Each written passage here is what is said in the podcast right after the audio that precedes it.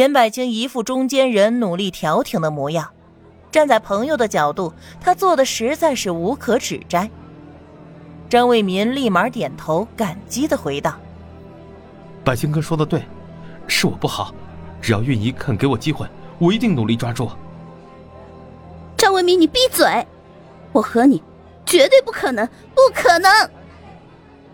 江韵仪实在是无法忍受。尖叫着冲着张卫民发火：“你不用多说了，你别打算闹得大家都知道，我就会如了你的愿。原来是我识人不清，现在我看透你了，我们两个是不可能的，你接受现实吧。要是任由事态这么发展下去，大家就会默认他和张卫民是一对儿。别说是百清哥，他还能找到什么样的好对象呢？不如……”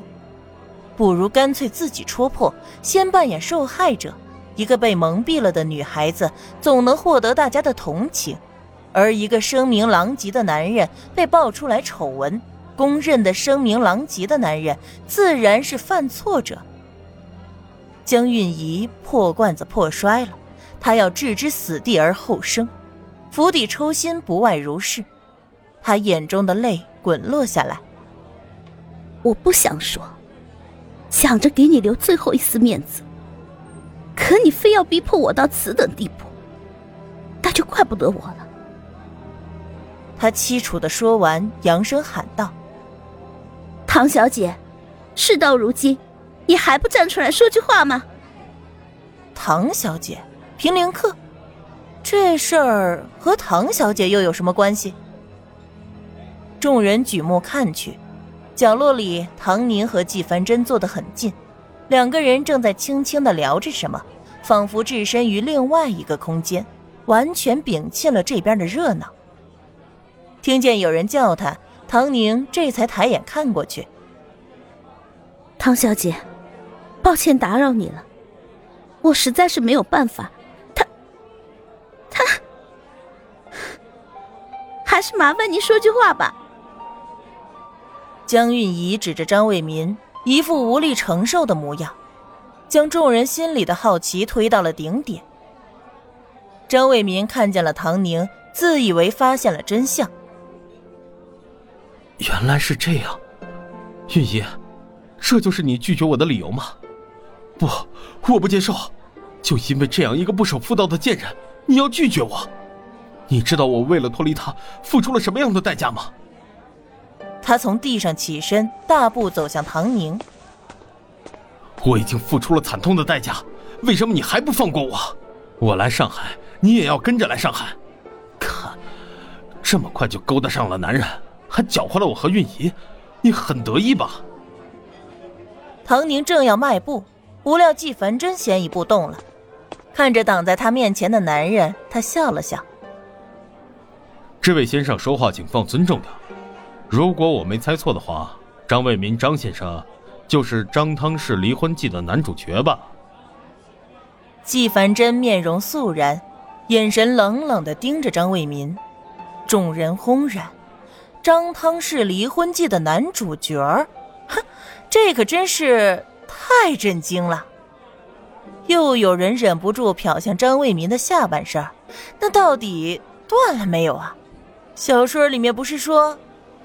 啊，江韵仪难道是因为这个原因和他分手的？我从来不知道，原来一个人做尽了坏事，还可以摆出一副受害者的模样来质问真正的受害人。张先生，速速离开，彼此放过，这是我对你最善意的警告。纪凡真的声调并不高，但他身材高大，面容清瘦，眼神很有压迫力。唬得张卫民呼吸一滞，一时间不知道该作何反应。江韵仪抓住时机为自己分辨：“你还是不要在这里无理取闹了。